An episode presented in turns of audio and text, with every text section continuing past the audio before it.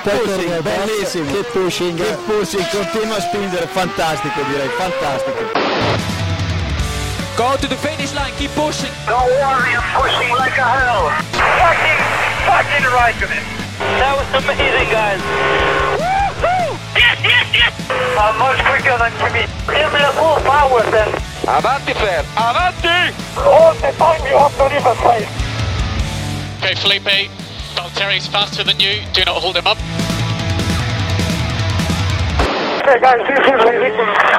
Hola a todos y bienvenidos al capítulo 208 de Keep Pushing Podcast, este podcast en el que vamos a hacer un repaso, un análisis de la pretemporada 2021, una pretemporada corta este, este año, esta temporada, una pretemporada de tres días en el circuito de Shakir, en Bahrein. Y bueno, vamos a ver para qué nos han dado estos tres días. Estamos por aquí Iván Guillán, Diego Otero, Héctor Gómez. Buenas noches a todos. Buenas. Buenas noches. Buenas noches. Quien os habla, Jacobo Vidal, y en un ratillo tendremos a David Sánchez de Castro, que ha tenido un problema técnico, pero entrará en, en un ratillo para estar con nosotros en este análisis de la pretemporada. Bueno, gracias a todos los que nos estáis viendo en directo en, Twitch. Estamos, como siempre, martes a las 9 de la noche, en directo en, en, Twitch haciendo esta grabación. Y gracias a todos los que nos estáis escuchando simplemente por el podcast. Pensamos en vosotros. Bueno, vamos allá. Vamos a empezar eh, primeramente con unas sensaciones generales que os ha dado esta, esta pretemporada. ¿Os han gustado esto de que haya sido una pretemporada corta, solo tan solo tres días? Eh, ¿cómo, ¿cómo, lo habéis visto? ¿Os ha dado sensaciones eh, Gustirnin ya de vuelta de, de Fórmula 1, Iván? ¿Cómo, cómo lo sí, has visto? la verdad que sí. Eh, ha sido mejor de lo esperado, yo diría. A eso hay que añadirle el tema de la realización y demás, que como lo hemos visto por la tele y ha caído un fin de semana, también ha sido un beneficio. Y el tema de la, lo que comentaba, la realización, a mí me ha sorprendido bastante, tanto por el tema de comentarios y demás de, de la gente de Skype y, y, por los análisis y infografías que han mostrado. Creo que eso ha, ha, ha evolucionado mucho la, la imagen que, que, nos podíamos proyectar en nuestras cabezas de, de, cómo íbamos a ver estos test. Y creo que lo deportivo ahora lo hablaremos, pero creo que vamos a tener más emoción. Parece que vamos a tener más emoción de lo que, de lo que esperábamos, por lo menos de aquí a dentro de 15 días. Ya veremos entonces. Héctor, ¿tú cómo lo has visto? Hombre, yo tengo el hype muy alto ahora mismo ¿eh? con, con, los entrenamientos. Eh, me han gustado muchísimo lo que decía Iván. Creo que están todos, bueno, es lo que estamos viendo, ¿no? Muy igualados. Esa, sobre todo esa media tabla va a estar muy entretenida. Y es que, claro, esto tenemos aquí ya la Fórmula 1 en, en, nada. Y yo me veo ya carreras muy emocionantes. Después pasará lo de siempre, un tostón, pero bueno, de momento eh, con mucha alegría y muy no, emocionado. No nos bajes, no nos bajes del subidón de entrada. Yo tengo que decir que a, a mí personalmente me ha gustado mucho esta, lo que decía Iván, la, un poco la retransmisión. Además, a ser tres días solo de test, pues los equipos han tenido que rodar muchísimo. No hemos tenido eso que hemos tenido otros años de una hora sin coches en pista o dos horas sin coches en pista.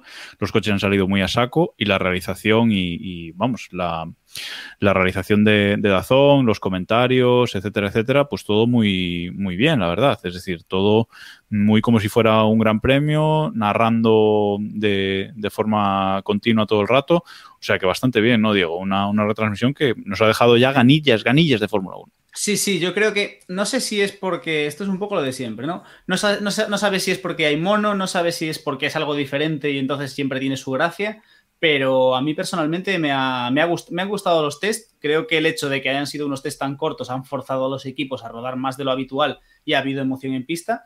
Y estoy tremendamente sorprendido con la retransmisión de Dazón, que yo no daba un duro por, no porque no confíen en el equipo, o al menos en el equipo que iba a dar los test, sino porque al final retransmitir unos test de pretemporada es un algo duro, o sea, es algo árido y sin embargo yo creo que se lo han, lo han organizado muy bien, han ido rotando, rotando el personal que tenían para darle un poco de vida y la verdad es que ha sido súper interesante. Yo los he estado siguiendo en la medida de lo posible y me ha gustado mucho la retransmisión y me han parecido interesantes los test y evidentemente con el mono, con el mono subido. Buenas noches, David Sánchez de Castro. ¿Qué tal? Buenas noches a todos. Perdonad el, el retraso y llegar tarde. Bueno, había mucho hype, había mucho hype esta tarde antes de tu opinión sobre los test. Había mucho hype con tu peinado, porque has ido a la peluquería, una peluquería. Ahí, me han quitado, y no es coña, me han quitado un recogedor de pelo. O sea, no se aparenta mucho, pero yo me noto mucho más eh, ligero. Digamos para que me he quitado. Para los del podcast, quitado... está igual, pero no se da hecho No estoy igual. No estoy igual. No estoy igual porque no me puedo hacer De coletilla. hecho, de hecho. me parece que llevas el pelo más largo, ¿no, David? No, soy lo llevo limpio. No, no, hoy me ido- lo ido- Como he ido al peluquero, ¿sabes? Soy man despiojado y ya pues. Ha ido a ponerse extensiones. Sí. Bien. Que no nos No te engañen. dónde tengo las extensiones. Bueno, me voy a callar. Ha hecho un hash. No empecemos, ya, Para que no empecemos. eh, la gente que ha estado viendo los cambios de los coches, pues para que veáis que ha hecho un hash. El diseño es el mismo coche que el año El pasado. diseño es el mismo, eso es. Y ha vendido Sí, mucho He, recorta- he recortado un poquito el triángulo del suelo plano y por lo demás igualito. Sí, sí. Sí, sí. Bueno, ¿cómo has Tengo visto? el chulo plano hablando de pelos. Bueno, bueno, lo dejemos ahí. Volvemos, volvemos, volvemos a la Fórmula 1. ¿Cómo has visto tu Volvamos. retransmisión y, y estos test iniciales? Hay una idea general, David, para arrancar.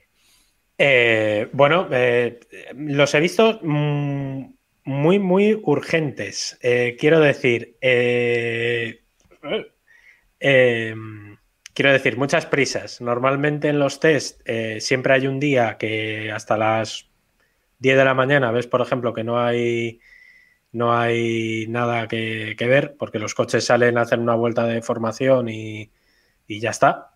Y no hay, no hay más que ver.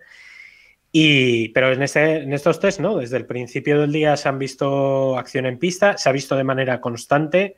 Creo que solamente ha habido, no sé, uno el sábado, creo recordar, que vimos un momento que, en el que sí había solamente un coche en pista, pero el resto siempre ha habido actividad y me parece que, que está muy bien y sé que los equipos no van a aceptarlo porque evidentemente lo necesitan, pero para el espectador es mucho mejor solo tres días de, de entrenamientos.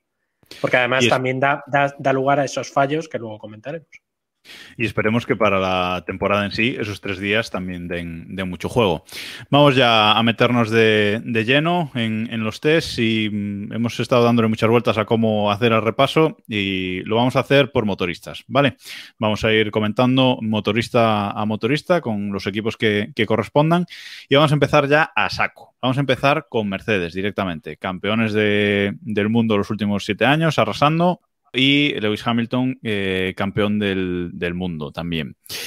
Vamos a empezar con ellos, porque es el equipo que menos ha rodado en esta pretemporada. Solo han dado 304 vueltas en los tres días de, de test. El que más ha dado, que lo comentaremos luego, ha dado 422, o sea que bastantes menos. Y parece que han tenido problemas, problemillas con la caja de cambios, problemillas, eh, se le han roto dos de tres, parece ser. Eh, y bueno, no han, el coche se ha mostrado muy nervioso en, pista. Y bueno, nos ha hecho, Héctor, mm, seguir un, hashtag en, Twitter, el I want to believe. I want to believe. Soy muy defensor de, de ese carro en el que vamos ahí montados, creo que muchos de este podcast. Y bueno, I want to believe. Llevo incluso la gorra de Red Bull porque creo que este año, a ver, creo que Mercedes va a ser el líder también del campeonato y va a ganar, pero vamos a tener un poco más de lucha y va a ser más divertido. To Vaya believe, pero un poquito. de- El mito, ¿eh? ¿Cómo recogemos cable? El O sea, bajón, ¿cómo recogemos el Lleva- bajón lleva total, una- eh, o sea, llevas una semana dando la turra con esto. O Y, sea, que- no, no, y lo que daré, y lo que daré. Empezando el programa diciendo que las caras de Belmer no. Pollita pequeña. Bueno, bueno, bueno. No, lo comentaba el otro día, hemos visto eso, un Mercedes que tenía su viraje, sobreviraje, decía Vidal Pascual también, eh, ultraviraje, ¿no? Underviraje también decían por ahí por Twitter. Retroviraje Y- incluso. Retroviraje. Bueno, y es que es eso, ¿y si los canteros por fin han acertado? Y las restricciones aerodinámicas, pues no le han, no han ido muy bien a, a Mercedes. Recordemos eso, que las restricciones aerodinámicas eh, eran quitar un 10%, se esperaba que los equipos perdiesen un 10%. Al final comentaban en Pirelli que habían recuperado ya, creo que era cerca, de, cerca del 6% algunos equipos. Bueno, ¿y si Mercedes no ha recuperado tanto? David, ¿qué les ha pasado con las cajitas de cambios? A ver, eh, yo tengo que decir que el domingo acabé venido arribísima a decir, venga, ya este año ya no vemos un Mercedes entre los tres primeros ni para Dios. Y se me ha enfriado un poquito el tema.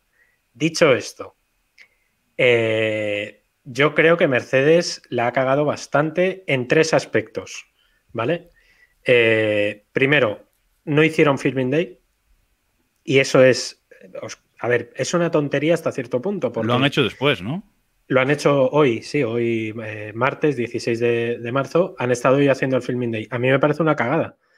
pero porque solamente el filming day que te sirva para colocar, el para colocar las piezas del coche y comprobar que funciona. O sea, es que no vale para nada más realmente, porque además los filming day, como todos sabéis, y si no sabéis, os lo digo, eh, están limitados a un kilometraje, no pueden eh, probar piezas, sino que tiene que ser una especificación muy crítica de que tiene que dar a la FIA. O sea, hay muchas limitaciones, pero te sirve para poner el coche en pista. ¿Qué pasó el primer día? Caja de cambios de Valtteri Botas rota. Pero rota, eh, no rota a mitad de la mañana, sino rota según salió. Salió, dio una vuelta de formación, caja de cambios rota, toda la mañana perdida. No es normal. Otro dato para creer en el I want to believe. Los coches Mercedes, los coches motorizados por Mercedes, han sido los que menos han rodado en este fin de semana, de largo. O sea, no me estoy refiriendo a que, no en plan aquella de McLaren con Honda, que aquello fue, mm, fue casi un atentado, eh, pero lo, es muy significativo porque sobre todo el equipo Mercedes era el que en los últimos años estaba eh, liderando la tabla de tiempos, de, tiempos y de em, vueltas dadas y kilometraje eh, de sobra. Entonces, no sé. Yo tenía un par de cosas apuntadas sobre las que mm, hablar de Mercedes y son las que ha comentado David. Así que pasamos otro. No, en serio. Eh, hay que ver que, eh, los últimos años ha sido el equipo que ha, que ha rodado toda la. O sea, el que más ha rodado en pretemporada ha sido, ha sido Mercedes en los últimos años y este año es el equipo que menos ha rodado. Hay que ver también las condiciones que eran unos test más, más cortos. Y a mí lo único que me, que me mosquea, igual que a David le da esperanzas, es ese tema del Filming Day. A mí mm, no sé si al final han jugado un poco al despiste y realmente hay cosas que se han guardado para ese Filming Day. Evidentemente eh, no tiene relación con lo de la caja de cambios, pero sí que puede ser algunos temas aerodinámicos o demás que, no hayan querido mostrar al, al, resto de equipos y que sí que hayan mostrado en ese, ese Filming Day. El tema es un comentario que tuvo Diego muy afortunado hace un par de días, eh, que es cuánta parte de esas novedades de, o de esos problemas que tienen eh, pueden descartarlos y seguir siendo competitivos o seguir siendo el, equipo de referencia. Ese es, el, ese es el tema. No sé, Diego, si has, si has avanzado un poco más en esa, en esa teoría. Yo creo, que la idea, yo creo que la idea es esa. Lo que, es decir, lo que decía es que está muy claro que Mercedes han intentado algo que no les ha salido bien o no les ha salido todo lo bien que querían. La cuestión, la, gran pregunta aquí es cuánto necesitan ese algo para seguir dominando, porque tal vez no necesite. Es decir, a lo mejor Mercedes ha intentado hacer un coche tan tremendamente dominador que se han pasado de vueltas, pero pueden recoger cable, como Héctor hace un momento, y aún así ser competitivos, incluso pasar, pintarle la cara al resto de, al resto de los equipos. Entonces, recordemos que, ya que estamos hablando de motores Mercedes, vamos a irnos con, la gran esperanza de, para tener una, para disfrutar este año. McLaren ha dado, ha tenido muy buenos resultados, se ha dado muy buenas sensaciones y lleva un motor Mercedes. Es decir, al final nada nos garantiza que Mercedes no toquen dos chorradas en el coche, lo arreglen y no y, se paseen otra vez, otra vez por todo, por todos los circuitos. No sé. Héctor, ¿quieres, ¿quieres defender esa creencia que no crees ni tú? No, a ver, yo soy muy fan de la I Want to Believe, ¿eh? pero eh, era el propio Helmut Marco el que leía hoy que defiende también tu teoría, que dice que Mercedes han estado probando algo bastante más agresivo que el resto de equipos, sabiendo que tienen esa ventaja ya, y que les ha salido un poco rana y por eso comentaba él que habían, habían tenido estos problemas, no han probado algo más agresivo y no les ha funcionado. Yo quería recordar que hoy ha colgado Valtteri Bottas una foto en Instagram, creo, eh, del morro del Mercedes y parece ya un morro diferente, ¿vale? Es decir, eh, tengamos, tengamos claro que las cajas de cambio les han fallado, evidentemente, pero podrían ser cajas de cambio viejas, usadas, no lo sé, no lo sé. Eh, y, pero el coche se ha mostrado muy nervioso en, pista y eso sí, sí pueden mm, recoger cable rápido, como decía, como decía Diego, ¿no? O sea que a ver en el Firming Day, eh, ya que lo han dejado para después de los test, mm, si, si es ahí donde han probado realmente las piezas que, que querían probar y en los test simplemente han probado otras cosas, lo veremos. Yo realmente no tengo ninguna esperanza en que se hayan equivocado. O sea, yo no, no me subo al carro del I Want to Believe mm, para nada porque creo que van a dominar, eh, no sé si desde la primera carrera, pero bueno, van, van a dominar este, este campeonato. Y decía lo de las cajas de cambio porque Aston Martin, que es el otro equipo eh, con motores Mercedes, el en teoría segundo equipo, el Mercedes, que hemos llamado aquí en este, en este podcast, también ha tenido muchos problemas y también ha sido un, equipo que ha rodado eh, poquísimo. Es el segundo equipo que menos ha rodado. Solo ha rodado 10 vueltas más que, que Mercedes, David, eh, 314. Efectivamente, estamos, eh, quería comentar solo para, para, los del podcast, estamos viendo un cuadro que han hecho mis compañeros de motor.es, vamos, lo ha hecho David Plaza, que creo que no es sospechoso de nada, eh, comparativo con los kilómetros dados con respecto a 2020, teniendo en cuenta que, que 2020 fueron seis días y que este han sido tres. Aún así, Mercedes este año ha sido, el equipo Mercedes ha sido el que menos kilómetros ha, dado, que han sido 1.645. Eh, seguir, el noveno que menos ha dado ha sido eh, Aston Martin y después McLaren. Entonces, eh, yo creo que es significativo, ¿no? Y de hecho, el problema en la caja de cambios que comentabas eh, hizo temer seriamente en Mercedes, porque es la misma caja de cambios. Recordemos que no solamente en aerodinámica comparten cosas Aston Martin y Mercedes, sino que comparten mucha, muchas piezas, muchas bueno, mucha maquinaria, aparte del motor, aparte de la. De, de bueno, de, del chasis, que es prácticamente el mismo, la carrocería o la aerodinámica. Los conductos de igual. frenos en los que fueron sancionados la temporada sí, pasada. Pero, sí, pero este año, fíjate, ahora que hay que comentar lo de los conductos de freno, en la retransmisión que, que pudimos ver, hicieron una comparativa, era el Mercedes, el Aston Martin, y quiero pensar que el otro era el Williams, no estoy seguro. Eh, pero eh, eran ligeramente distintos, no mucho menos, ¿eh? pero, pero eran ligeramente distintos. O sea, que yo creo que hay en ese aspecto, pero eh, me parece muy significativo, ¿no? Que sean tres equipos los que tengan problemas y que los tres sean con motor Mercedes, no es casual. Porque, por ejemplo, McLaren ha dejado buenas sensaciones. Eh, Aston Martin no. Mercedes no. Mm, No sé, hay, hay algo raro que McLaren Yo, se puede comprender, ¿no? Que haya dado menos vueltas. Es el equipo que, que tenía que instalar un motor, motor es. nuevo y creo que tienen que estar contentos con lo que han, con lo que han conseguido. Yo tengo una pregunta para vosotros. ¿Qué, qué os, ¿Quién os ha dado peores sensaciones, Mercedes o, o Aston Martin? Porque personalmente los, los, segundos, el Mercedes, pero no sé, no sé vosotros, Diego, Yo, por ejemplo, o Iván, Iván, perdón. Sí, eh, venía a decir que, que Mercedes nos eh, eh, pensamos bastante en que, en que está jugando, ¿no? Por así decirlo.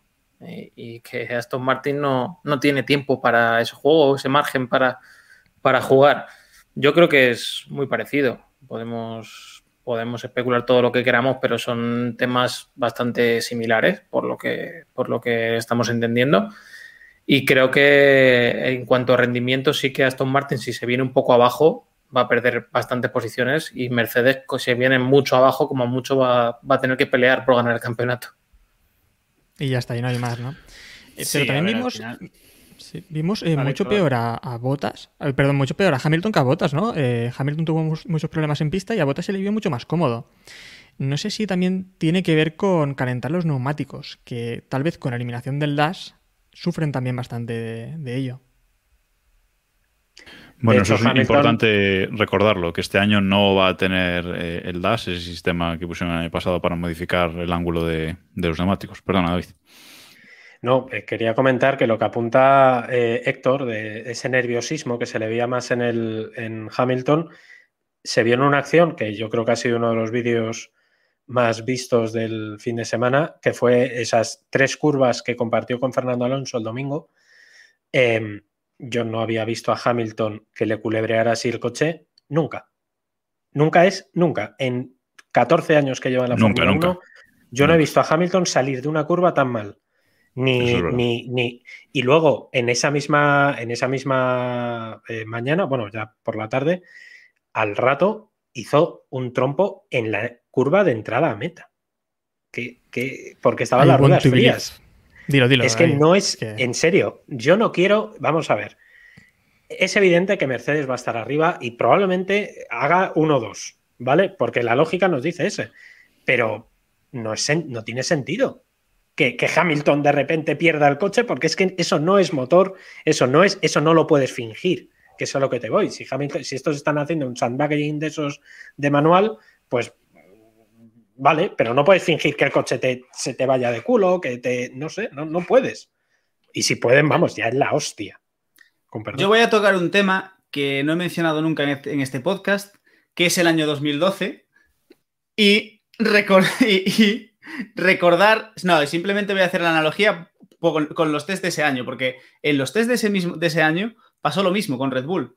Red Bull, el Red Bull no iba, eh, el, bueno, el Ferrari era una, era, una tristeza, el McLaren rendía y nadie nos creíamos lo que estaba pasando. Y al final, en los primeros grandes premios, la cosa fue así. ¿Qué pasa? Evidentemente, Red Bull remontó como Mercedes. Y, el título lo ganó Red Bull, efectivamente. Sí, pero el título, pero, pero el título lo ganó Red Bull con el arreón final de, de, esas cuatro o cinco victorias de Vettel. Pero al final la cosa estuvo bastante, bastante competida. Entonces, oye, ¿por qué no podemos creer? O sea, ¿por qué no puede ser que tengamos al menos un inicio de campeonato interesante? Es decir, yo, yo tengo mucha esperanza en McLaren, me ha dado muy buen feeling y creo que cualquier problema de motor que tenga Mercedes, cuando lo solucione, evidentemente también lo solucionará McLaren y creo que, y, creo que al final tenga, tendremos un... O sea, McLaren tiene algo este año, entonces, bueno, habrá que, Habrá que confiar un poco en ello. Hemos visto el Sanganchao en estos, en estos test, no lo olvidamos. El vídeo ese del Sanganchao ha, estado curioso. Perdón, Iván. Hacernos promoción de, de, los capítulos especiales de Alonso eh, últimamente. en algunos medios nacionales, sino en la web de la Fórmula 1 y demás.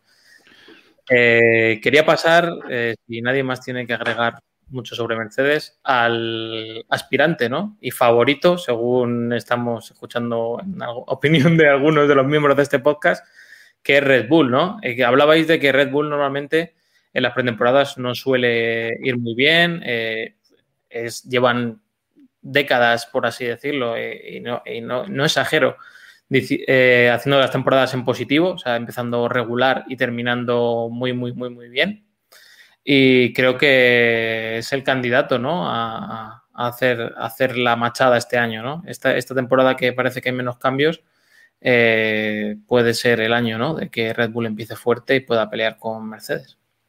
Ese motor Honda parece que cada año va mejor, ¿no? Es, eh, es un año eh, que, bueno, pues que cada año va, va, un poquito mejor ese motor Honda desde que empezaron con, que regresaron con McLaren y parece que va a seguir en, esa línea. Red Bull parece que sí ha acertado bastante en, estos, en esta temporada, en estos tests.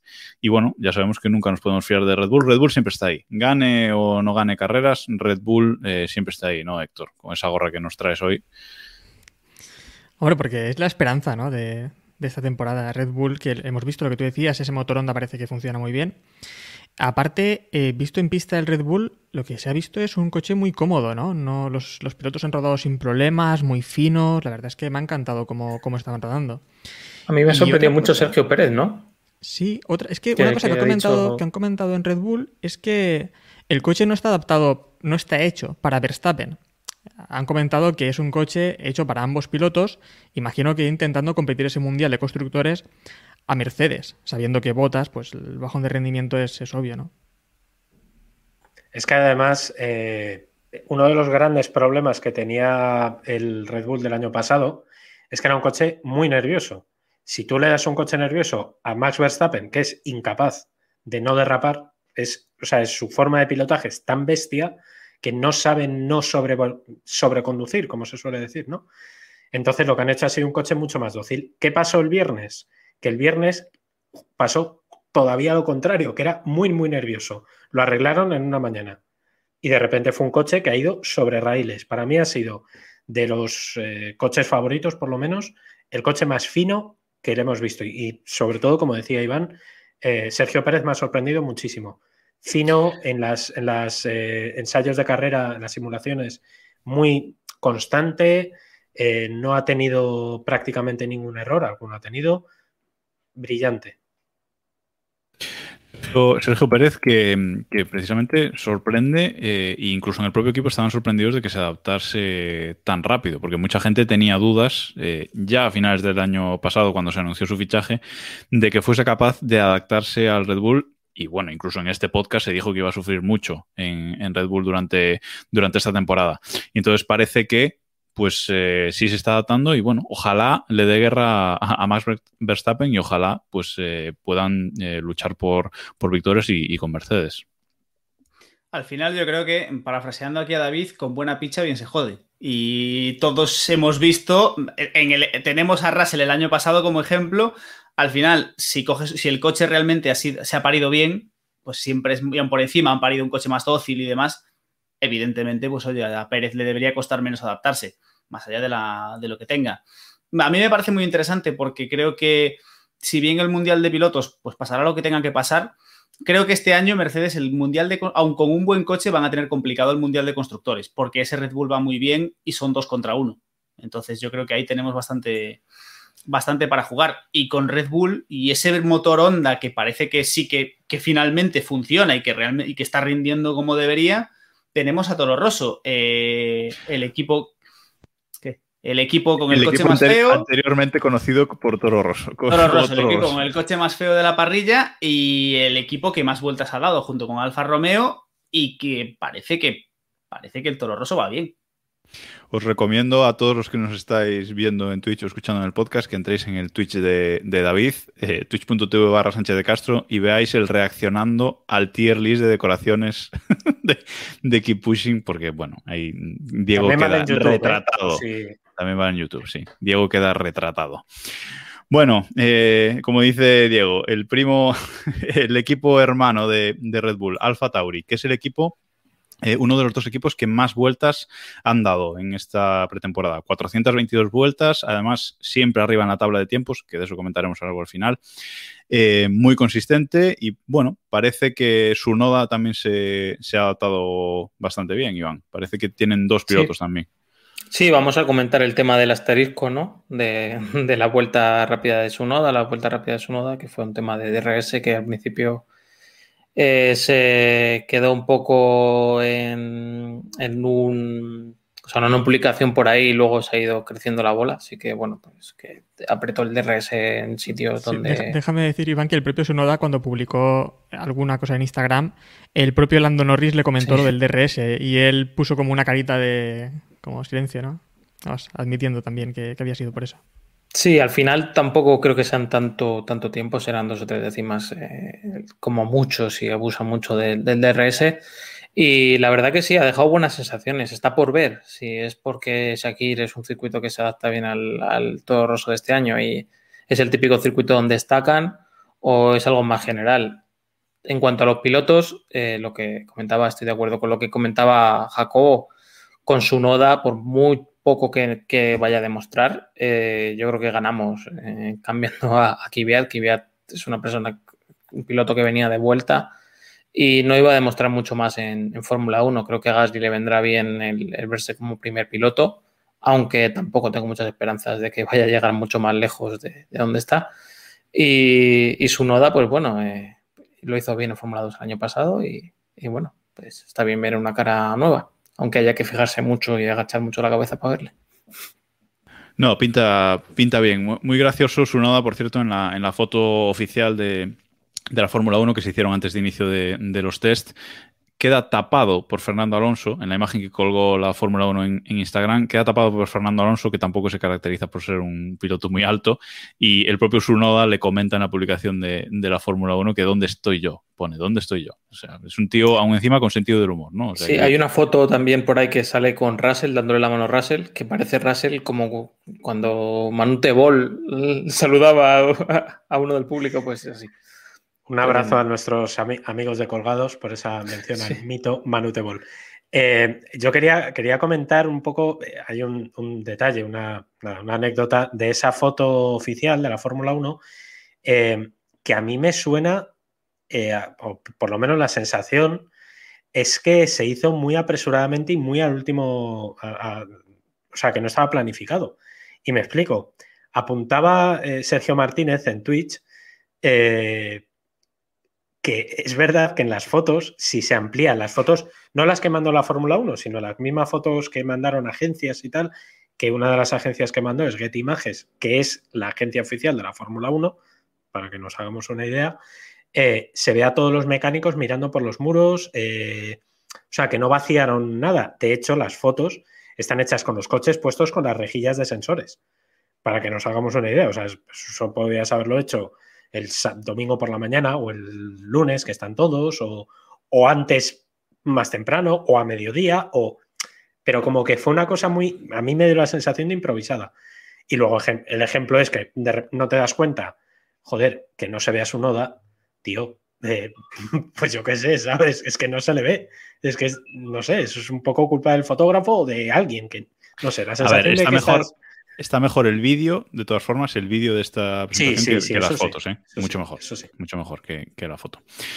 Bueno, no sé si queréis comentar algo más de, de Honda, de Red Bull y, y Alfa Tauri. Héctor, no sé, Iván. Sí, no, que, eh, creo que tal vez con su noda fueron directamente a por, a por la foto, ¿no? Honda en este caso, porque es un poco extraño hacer ese tiempo y tampoco es el para qué se hace ese tiempo. Sí, bueno, aquí vemos. Eh, es que estaba buscando, creo que lo pinchó Iván, estaba buscando lo de su noda, lo que comentó en Instagram, pero es que no encuentro el comentario que le hizo Norris, pero vamos, le hacía un comentario Norris ahí a, su noda en Instagram. Sí, eh, lo, que, lo que quería decir, perdona que te corte, Héctor, de, de Honda, es que sería gracioso que la, que la o sea, el, ciclo este de los motores híbridos en Fórmula 1, pues la primera generación, por así decirlo, que terminara con la victoria de un coche equipado con motor Honda. O sea, eso sería épico, porque con lo que hemos visto estos últimos años y lo que hablaremos en el próximo capítulo de, del tema de McLaren y, Alonso, eh, es increíble. O sea, el que vea el que empalme la, serie de, Amazon de Grand Prix Driver con el Drive to Survive del potencial del año que viene, si se confirma que Honda está para ganar un campeonato, va, a flipar, vamos. Claro, pero es que no creo que sea tampoco así, ¿no? Eh, yo quiero pensar que eso fue para, para, ir a por la foto, imagino, de estos test, hacer un poco de bombo ahí, porque al final cualquier equipo podría marcar esos tiempos también. Si lo ha marcado Alfa Tauri, me refiero, aquí lo que están probando los equipos son los reglajes para toda la temporada, no los reglajes tampoco de Bahrein. Aquí están preparando ya lo que van a ser los reglajes de todos los circuitos. Entonces, eh, si tú sí que quieres meter algo como pues, los reglajes de Bahrein y descargas el coche de gasolina, pues puedes ir a por tiempos. ¿Pero para qué? Pero a ver, lo de su noda al final es anecdótico, es eso. Ah, es un piloto nuevo, has hecho la foto y demás, pero lo de Verstappen no y realmente Red Bull está ahí. Y, y hoy por hoy es factible creer que podemos tener un título de un título de un motor Honda, que es algo que es algo increíble y un título de constructores y de pilotos con, un motor Honda, que es como muy muy loco todo. Y ahí también yo creo que pone en valor a Red Bull como equipo que si nos paramos a pensarlo en toda esta nueva era de motores híbridos y todo este tal, el equipo más constante es decir, es cierto que Mercedes ha dominado durante los últimos siete años, pero si nos echamos la vista atrás, desde 2010, incluso 2009, el equipo que ha estado constantemente entre el segundo y el primer puesto del campeonato es Red Bull. O sea, es una constante brutal y es una y demuestra que realmente es un equipo por el que han pasado un montón de pilotos, ha perdido a sus pilotos estrella y aún así está, está siempre ahí en la pomada. Yo creo que es algo que, que ya yo creo que ya es historia de la Fórmula 1 y es un equipo que, vamos, nos tomamos en serio, pero vamos, ha marcado una época. Bueno, vamos a, dejar aquí los motores Honda ya y vamos a volver un momento a los motores Mercedes, porque antes comentamos eh, un poco Mercedes y, Aston Martin y pasamos muy por encima por McLaren y el otro equipo más que tiene motor eh, Mercedes. Y quería comentar simplemente de McLaren, no volver sobre el tema, que sí que nos ha dado buenas sensaciones, pero el tema del eh, difusor. Vale. El tema del, difusor de, McLaren, que lo vamos a, compartir ahora en, el directo de, Twitch, ha levantado bastante, no polémica, ¿no? Pero bastante los ojos de los ingenieros, ¿vale? Porque como que lo han recortado eh, atrás, en la parte de, de atrás, ¿vale? Eh, y es eh, un difusor muy bajito en la parte trasera y luego se va como en, caída, ¿no? Eh, parece ser que la FIA solo mide la altura de difusor en un punto y McLaren, pues bueno, ha jugado ahí un poquito con, la norma y parece que han acertado en, esa parte del difusor, ¿no, Héctor? Es estamos viendo en Twitch la, imagen del, del nuevo difusor, por si los que nos estáis viendo lo queréis ver. Mm, sí, tenía el micro silenciado.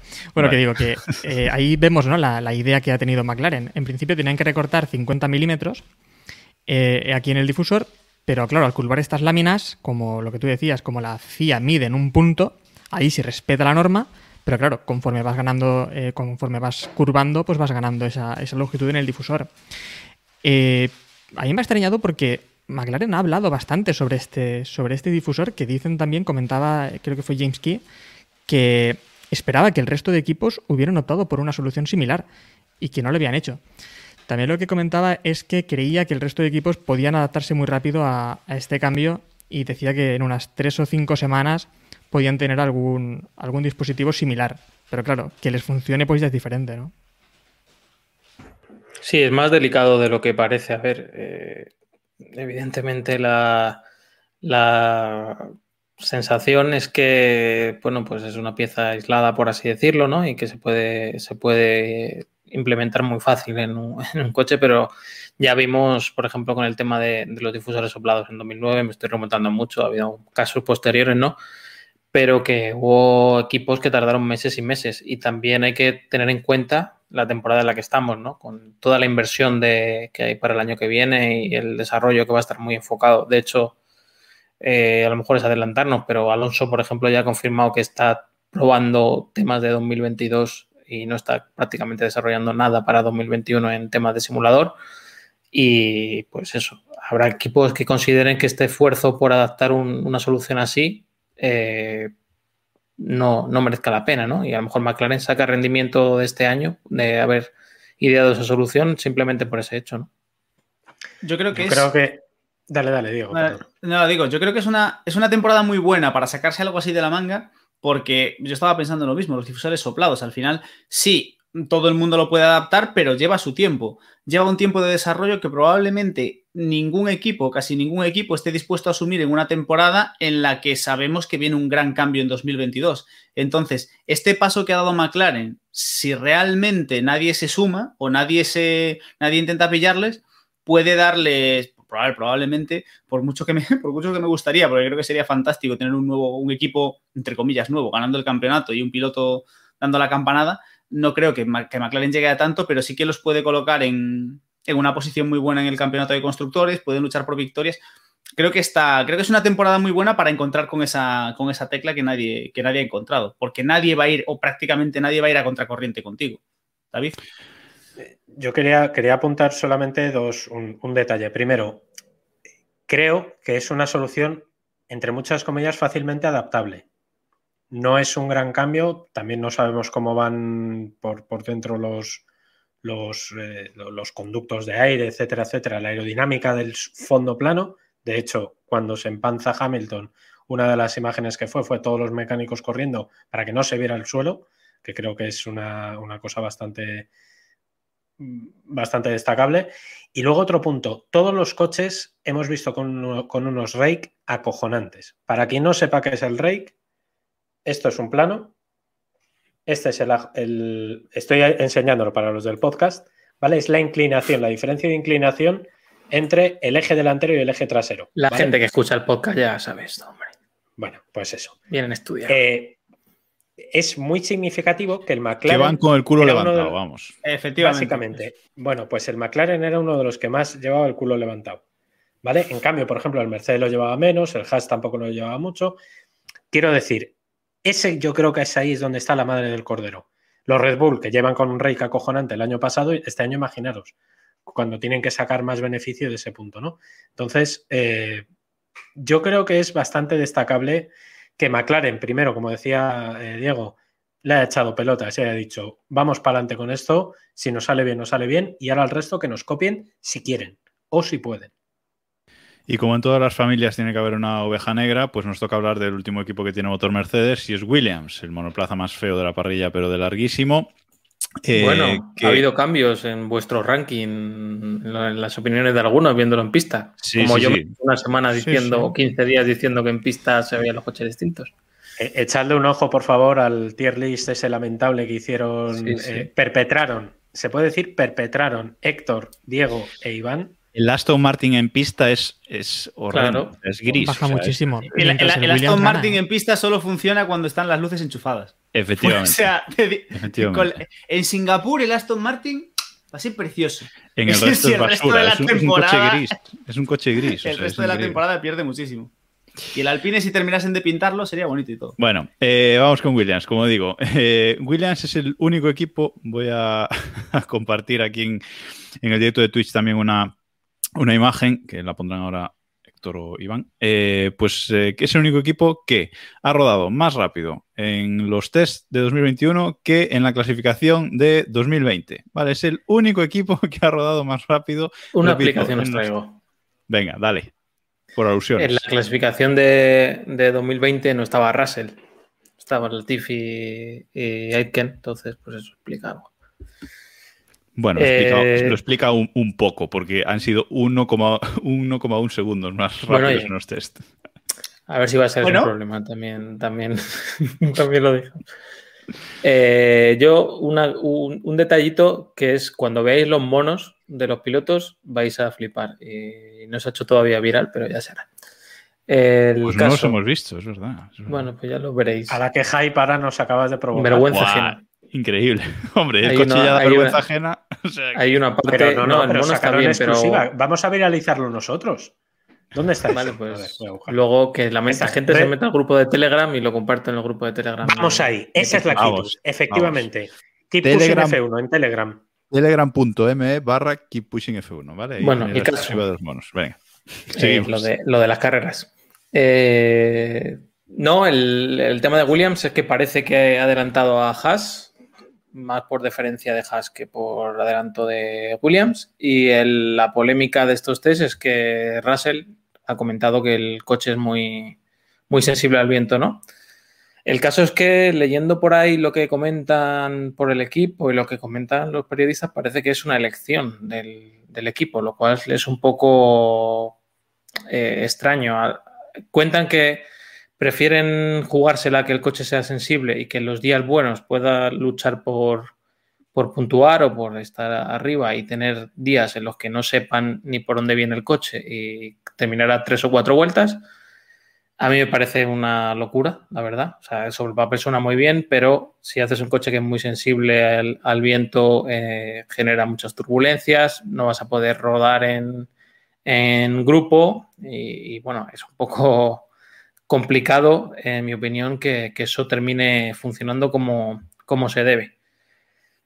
No sé, no hay que confundir esto con la eficiencia aerodinámica también. O sea, no estamos hablando de un tema como el del, como el de Force India, ¿no? En su día, que iba muy bien en Spa y en Monza porque era muy eficiente y, predominaba eso sobre otra cosa. Sino que, bueno, han terminado haciendo algo extraño y no sabemos si es eh, por, por gusto o porque les ha salido así y ahora justifican que, que tiene que ser así. Sí que parece que, Williams está un poquito por encima de, Haas, que yo creo que pasando ya a motores Ferrari, Haas seguramente haya sido el equipo más eh, me de la pretemporada. No nos ha dado ni, ni espectáculo ni, ni tema de, de, conversación, ¿no? Mazepin, Mazapán puede que igual esperábamos un poquito, un poquito más, ¿no? Diego, un poquito más de, de Mazapán, un poquito más de espectáculo un 360 no está mal, ¿sabes? O sea, estrenó, es, hizo el primer 360 de, la, de los test de pretemporada y, a ver, tampoco, o sea, podía haber hecho mucho show, pero bueno. A ver, hizo uno Has... Hamilton también, yo qué sé. ¿sabes? Claro, pero... Y casi, se lleva, y casi se lleva Hamilton puesto. Y encima se descojonaba sí. mientras eso. Que de hecho nos comenta Sergio Martínez, ¿no? Que Mazepin ha ganado en las radios por aquel comentario Totalmente. de se, se estaba llevando. De, "Ah, casi me llevo puesto a Hamilton. y fue tal cual. O sea, no. Igual he exagerado un poquito la voz, pero Sí, sí. A ver, lo único que nos ha dado Haas son promesas. Haas nos ha prometido que darán espectáculo durante la temporada. Cuando estén por ahí por el medio metidos, eh, vamos, o sea, Mazapán va a dar mucho de sí. Schumacher no sabemos si va a dar mucho, poco, algo o nada, pero, pero bueno, Mazapán nos va a dar tardes de gloria, eso seguro.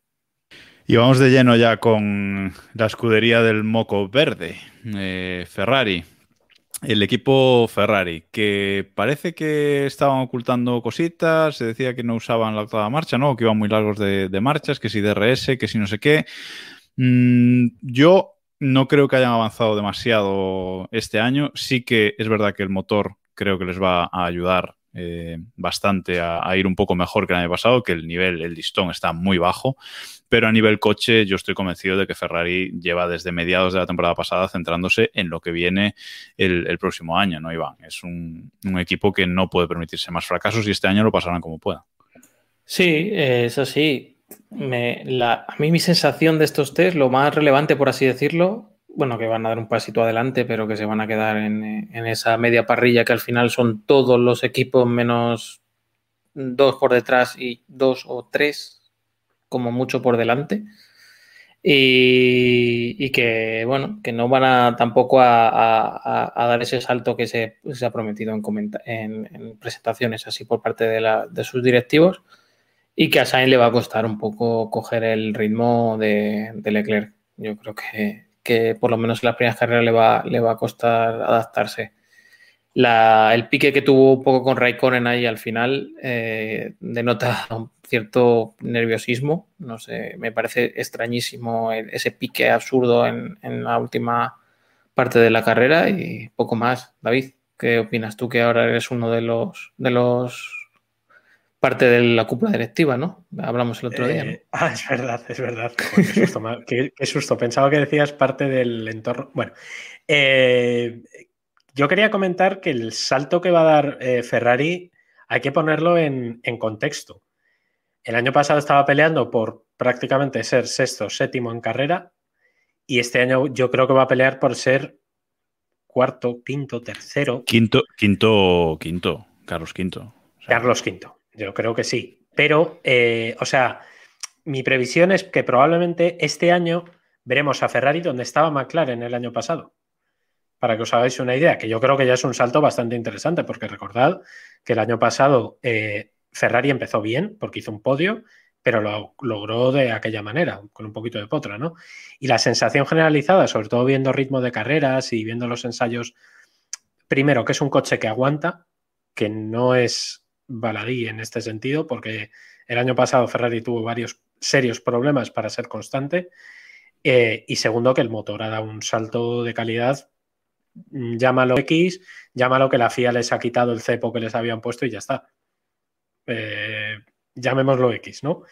Pero yo creo que van a estar, estoy con Iván, va a estar en esa zona media que va a ser una pelea a cara perro por el cuarto quinto puesto brutal y que van a haber dos, tres equipos arriba un pelín destacados. El único ferrarista del grupo, Héctor, ¿cómo, ¿cómo, ves la temporada? Por lo menos van a entrar en Q3 sin problemas.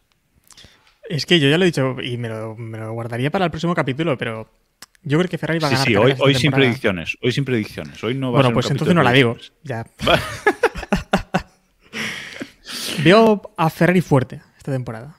Me lo guardo para el próximo capítulo, pero veo a Ferrari bastante fuerte. Además, eh, bueno, yo es que tengo esperanzas en lo del motor, la verdad. Yo creo que ese motor, eso, eh, el año pasado estaba muy capado y este año tienen que dar una, una, subida de rendimiento. Creo que no como para luchar contra Mercedes y Red Bull, obviamente, pero en alguna carrera creo que pueden dar la sorpresa y yo les sitúo como tercer equipo ahora mismo. Bueno, pues lo veremos. Comentaremos esto de las predicciones eh, la semana que viene, seguramente. Bueno, nos queda un equipo Ferrari. Eh, un equipo Ferrari. Alfa Romeo, el equipo con Alfa Tauri que más vueltas ha dado, 422. Se han mostrado muy constantes en pista, también dejándose ver con arriba en la, en la tabla de tiempos toda la, en todas las sesiones prácticamente. Pues eso, rodando bien, siendo un equipo pues eh, de, de, media tabla hacia abajo, seguramente manteniendo el estatus del año pasado, ¿no, Diego? Eh, es un coche que tampoco, no sé si te gusta también, porque ya, ya que el, el otro es el más feo. No, esto, esto esto, ya, esto ya lo hemos comentado, ya hemos dicho que el que Alfa Romeo es un coche me tirando a feo. Desde que le han cambiado los colores, a, le han metido el, menos, el inverso a los colores, pero yo creo que al final esto es lo, de, lo mismo que Ferrari. Eh, han, han, recuperado el motor que tenían capado del año pasado porque, lo, porque habían acordado caparlo y, aún, y se han colocado, Ferrari se ha colocado en su sitio y por extensión Alfa Romeo ha vuelto un poco a un sitio un poco más coherente o de, de, donde debería estar, que es el, a lo mejor, pues encabezando esa última parte de la parrilla o intentando, no sabemos si siendo cola de la mitad o siendo cabeza de la, de la cola, pero un poco jugará por ahí. Tampoco tiene más equipo, o sea, tampoco tiene pilotos como para hacer mucho más. Es decir, tampoco ni Raikkonen que está jubilado, ni. Un fan de Raikkonen, el otro. ojo, ojo. No, yo soy un fan de Raikkonen, pero soy realista. Raikkonen fue un gran piloto y ahora es un jubilado. Y luego está el otro tío que nadie sabe ni quién es, que, que anda por ahí, ¿sabes? Entonces, tampoco, si tuviese otros, a lo mejor, si hubiesen puesto a Schumacher ahí, que por lo menos es un chaval joven que tiene buena, que tiene buena pinta y parece que el Alfa, sí que parece que el Alfa Romeo va mejor que el Haas, pues hombre, hubiese- estaría mucho más interesante seguramente, pero Hombre, Mick Schumacher no está sé. contando los días para que Raikkonen se retire de la Fórmula 1. Claro. hombre, yo espero Es que si Mick, duda, no está en Alfa, Mick, Mick no está en Alfa Romeo porque Raikkonen dijo que él no se mueve de ahí ni con, agua- ni con aceite hirviendo. Si no estaba ahí. Vamos, lógicamente. Pero Pero es que otro. en Haas va a sufrir y no solo por el rendimiento del coche en pista. ¿eh? No, en Haas van a sufrir. En Haas van a sufrir los dos. Fíjate lo que te digo y no me creo lo que estoy haciendo. Hay que romper una lanza a favor de Mazapán. Yo creo. Venga, hombre, venga, hombre. Mazapinistas, aquí estamos. ¿eh? Venga, Creo- hombre. creo- ¿Cuánto, cuánto ha sido la untada de, de Uralcali? Venga, No, hombre. ojalá, uy, ojalá. Yo estoy abierto, estoy abierto a todo tipo de sobornos y prebendas. Ay, vacaciones Eh, en Moscú, by Sánchez de Castro. Yo En creo, Sochi, en San, Sochi, que son los que molan.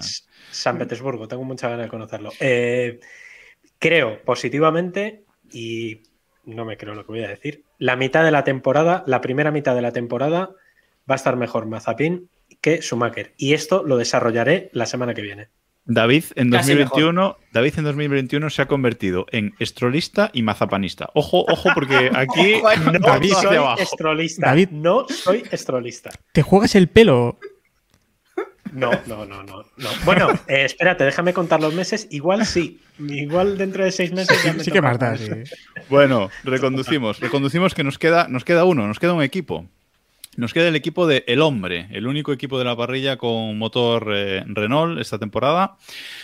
Nos queda el equipo Alpine, que por cierto se dice Alpine, ¿eh? o sea, y en francés se dice Alpine, o sea que aquí me podéis venir a, ya sabéis. Eh, Si, si da igual cómo se diga. si- vamos sí, a decirlo sí. como nos. Alpine, Alpine, como han dicho los tuneros toda la vida. Eso. Bueno, un equipo que, un equipo que ha dado casi 400 vueltas en, en estos test, un buen número de vueltas, cuatro- eh, 396 en concreto. Han rodado, bueno, los hemos visto un poquito en media, en media tabla ah, al equipo. Como decimos, los tiempos no son importantes, pero sí que parece que le falta un poquito, le falta un, un paso más para, para luchar arriba quizás por, por podios y, y victorias. Y lo que ha llamado mucho la atención, que ya lo vimos en la presentación, es esa gran joroba de ese Renault con un diseño muy, muy, muy peculiar, ¿no, Iván? Es un diseño que, que es el único coche que, que lo lleva así. Y lo han Sí. explicado, por cierto. Sí, han estado jugando estos días también cambiando una con otra y, bueno, parece que, que tienen las dos opciones. Eh, sí, parece que, que Alpine está siendo el, el equipo que más se está ajustando a lo que esperábamos, ¿no? Porque está mostrándose más o menos en el mismo sitio del año pasado, con la misma características del coche que el año pasado y, bueno, parece que tienen problemas eh, cuando se alargan los Steam, por así decirlo, sobre todo en el caso de, de, Ocon, aunque Alonso sí que ha sido más consistente y bueno, parece que están en el, en el mismo sitio que estaban el año pasado. El problema es si el resto de equipos eh, avanza un poco más, que el entrar en, entre los 10 primeros o así se puede convertir en quedarte fuera de, de la Q2, porque estamos hablando de que muchos equipos han dado pasos adelante y de todos los que hemos comentado, que además de los Haas y además de los Williams, va a haber gente que se quede fuera de, de la Q2. Sí, eh, y esos cambios, ¿no? Esos cambios tan drásticos eh, que han reducido, la idea se supone que es reducir mucho los pontones y tener una joroba, pues con la, como la que hemos visto, que una joroba que es enorme. Al final lo que ocurre también con esto es que elevas mucho el centro de gravedad. Eh, de hecho, el otro día en la segunda, en la segunda zona de Bahrein, la zona más revirada, vimos que el alpine era bastante lento. Yo creo que los alpinistas pueden estar tranquilos, pero la verdad es que ese coche, pues creo que está donde la, estaba la temporada pasada. Consiguieron tres podios, ¿no? Creo la temporada pasada, pues más o menos creo que puede estar ahí luchando alguna vez por el podio, pero cuando suene la flauta. Un saludo a Kilian Jornet. que es el alpinista. David. Eh, yo que quería comentar, el, asunto este de la, de la joroba tiene, tiene jorobas, ¿eh? Eh, tiene, tiene su aquel porque, eh, a ver, primero, me parece arriesgadísimo tocar el centro de gravedad de un monoplaza. Creo que eso es una de las cosas que más temen todos los ingenieros y todos los, los eh, pilotos, porque es probablemente uno de los elementos que más descontrola un coche. El primer día, que además la Fórmula 1 eh, compartió un vídeo de Fernando Alonso del sábado por la mañana, cuando una de las primeras vueltas que yo, no sé exactamente qué, vuelta fue, em, el coche se veía muy nervioso. Sobre todo, no tanto como el Mercedes, pero es verdad que le faltaba tracción, que le costaba frenar, que culeaba, y Alonso no es sobrevirador, ni muchísimo menos. De hecho, es probablemente todo lo contrario como, como piloto, ¿no? Em, eso lo han ido ajustando un poco más y no creo que sea casual que también han ido probando diferentes eh, configuraciones del alerón delantero, han estado retocando muchísimo, muchísimo esa zona de la tapa motor. Me parece una decisión muy arriesgada, pero ojo si le sale bien, porque han recolocado todo el sistema de aerodinámico, eh, la, parte de dentro, los, la toma de aire superior, etcétera, y todo el conducto de aire hacia, hacia el difusor es radicalmente distinto al del resto. ¿Que les vaya a salir bien?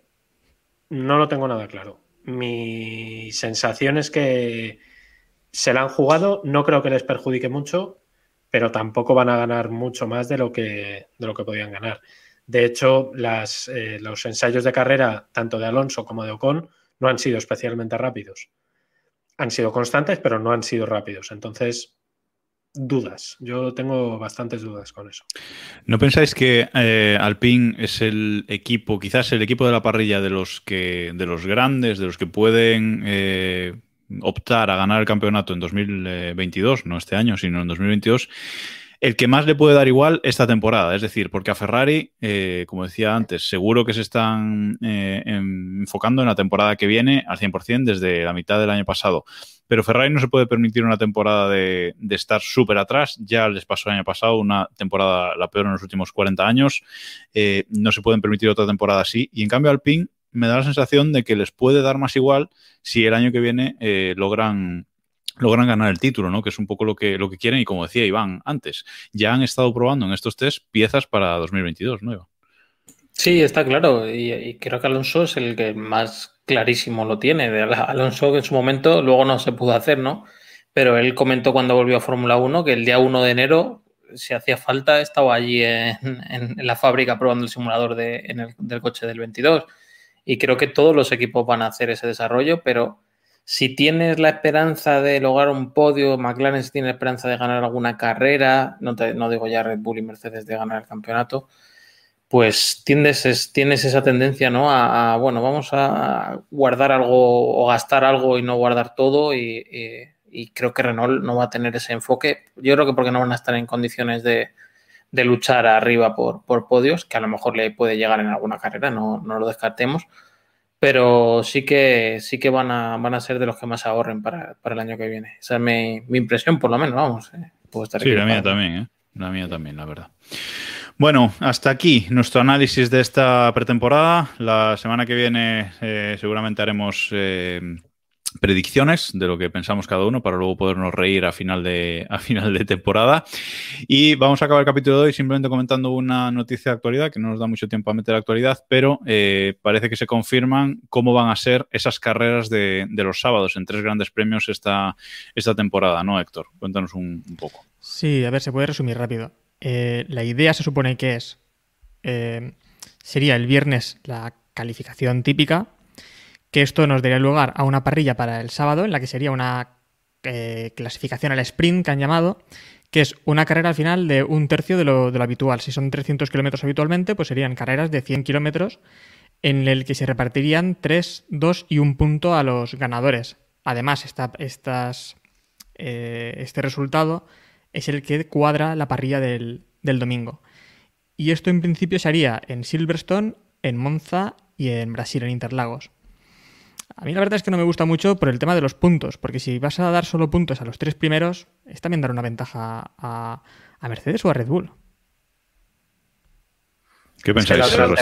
la, otra alternativa es parrillas invertidas o es que al final siempre vas a dar ventajas a los buenos, ¿entiendes? O sea, en el momento en el que tú sumas puntos, eh, siempre vas a acabar dando ventajas a los de, a los de arriba. No hay Sí, una bueno, solución si, buena si para repartes, esto. si repartes puntos e inviertes parrilla, ya es lo que comentábamos el otro día. Tienes ya un juego Claro, de estrategias muy divertido, ¿no? Ya, pero si tú inviertes parrilla, ya estás, entre comillas, Sí. eh, forzando o, o malogrando la, la- la carrera del domingo, ¿sabes? La estás quitando valor. No, hijo, y estás, y estás jugando con la, o sea, alterando el orden natural de, del Eso deporte, es. por así decirlo. Y eso no se puede hacer nunca. Bueno, pero es lo que hay. A ver, yo creo que una vez visto lo, la organización que han hecho, va a ser muy relevante esta carrera. Se va a probar una vez o dos. Ningún equipo va a pelear y va, a- va a arriesgarse su coche, ni los grandes se van a arriesgar su coche por, por tres puntos en el, en el, el sábado para eh, chocarse y no solo dañar el coche, sino que en vez de salir segundo o tercero, vayas a salir el 18. Ese es el, el riesgo, que, que no es que dañes el coche que lo puedes reparar al día siguiente. Y pues igualmente el que vaya el 13 o el 12 en esta posición no se va a jugar la vida por quedar el 11. Entonces, pues bueno, pues tendremos una salida en la que tomarán precauciones y las posiciones que tengamos son las que son las que son. Si se vienen ojo. abajo los neumáticos hay algún problema, pues habrá adelantamientos, pero vamos, que va a ser un Ojo que, que también pensábamos que nos iban a pegar por la vuelta rápida y en las últimas carreras no es que se peguen físicamente, pero sí que muchos eh, pues Sí, hacían por cambiar final- neumáticos, ¿no? Claro, pero eso al final ya entras en entra en juego lo de, lo de la vuelta rápida y al final, o sea, lo del el- perdón, el juego de los neumáticos y al final también se falseaba un poco, ¿no? Porque la vuelta rápida, ¿en qué ha quedado? Pues en que eh, si las Pirelli aguantan las duras hasta, bueno, las más duras de Pirelli me refiero, o sea, las que son de, de Vibranium, pues aguantan hasta la vuelta 50 de 60, pues sí, Y vale, ahora, pones ahora más duras también. Este año y también más duras aún. a que-. Es que mm, tiene mala solución. Sinceramente, tiene, tiene muy mala solución. Me parece bien que investiguen por este lado, porque es una cosa que, que hay que investigar, pero no tiene mucha pinta de que vaya a para adelante. Pero es que lo que decía Iván me parece muy interesante, no lo había pensado, que algún piloto puede volverse ahí muy loco por conseguir un punto de la tercera posición. Porque las dos primeras posi- posiciones seguramente ya estén vendidas, pero en la zona media que hay tanta lucha, esperemos que haya tanta lucha, eh, ¿creéis eso? ¿Que algún piloto se puede volver un poco loco por ese punto? Yo creo que. Yo creo que precisamente esa es la, esa es la gracia. Yo creo que la zona media que va a estar ahí muy, muy pegada, sí que puede ser que alguien intente pescar ese punto, esos dos puntos, o que decida arriesgar. ¿Qué pasa? A mí la idea no me parece mal, sí que no veo lógico que este año, que únicamente van a hacer una prueba en tres grandes premios, repartan puntos. Porque me parece algo totalmente random. Si fuesen a hacer esto, probar esto toda la temporada, me parece bien, vale, reparte. Pero que en tres grandes premios en los que, no sé, me parece algo como muy aleatorio. Y ya que estoy, os pregunto, porque ahí sí que, la verdad, no me he parado a leer la noticia y demás, eh, tema neumáticos y demás, ¿cómo va? Entiendo No que no habrá sabe. cambio de neumáticos y... No se sabe. No se sabe. Eh, no tiene por qué haber cambio de neumáticos porque es un tercio de la carrera, entonces Sí. podrían eh, aguantar la carrera con un compuesto que no sea muy blando. Eh, Dominicali ha comentado hoy o ayer que va a ir para adelante, o sea que se va a hacer y aunque tengan los equipos dudas de no sé qué, que es el momento de hacer estas pruebas y que a lo mejor en la primera prueba lo hacen con una parada obligatoria, por decir un ejemplo absurdo, y que luego al siguiente no cambiará, o que si ven que los pilotos no arriesgan, pues a lo mejor dan 5, 3 y 1 la semana siguiente. Así que, o sea que no, no tienen miedo a, a probar.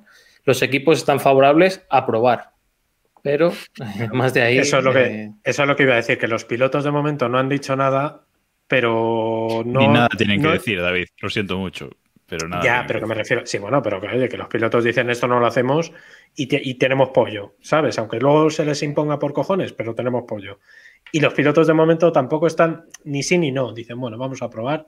Si bien, bien, y si no, pues oye. Es que, de es que de momento no ha empezado el campeonato, nadie sabe cómo van a estar las cosas. Si llegamos a Silverstone con dos o tres equipos, ya no digamos arriba de todo, pero con dos o tres equipos apretados en la, en la clasificación y que esos tres puntos realmente puedan marcar mucha diferencia, a lo mejor ya empiezan a ponerse tontitos.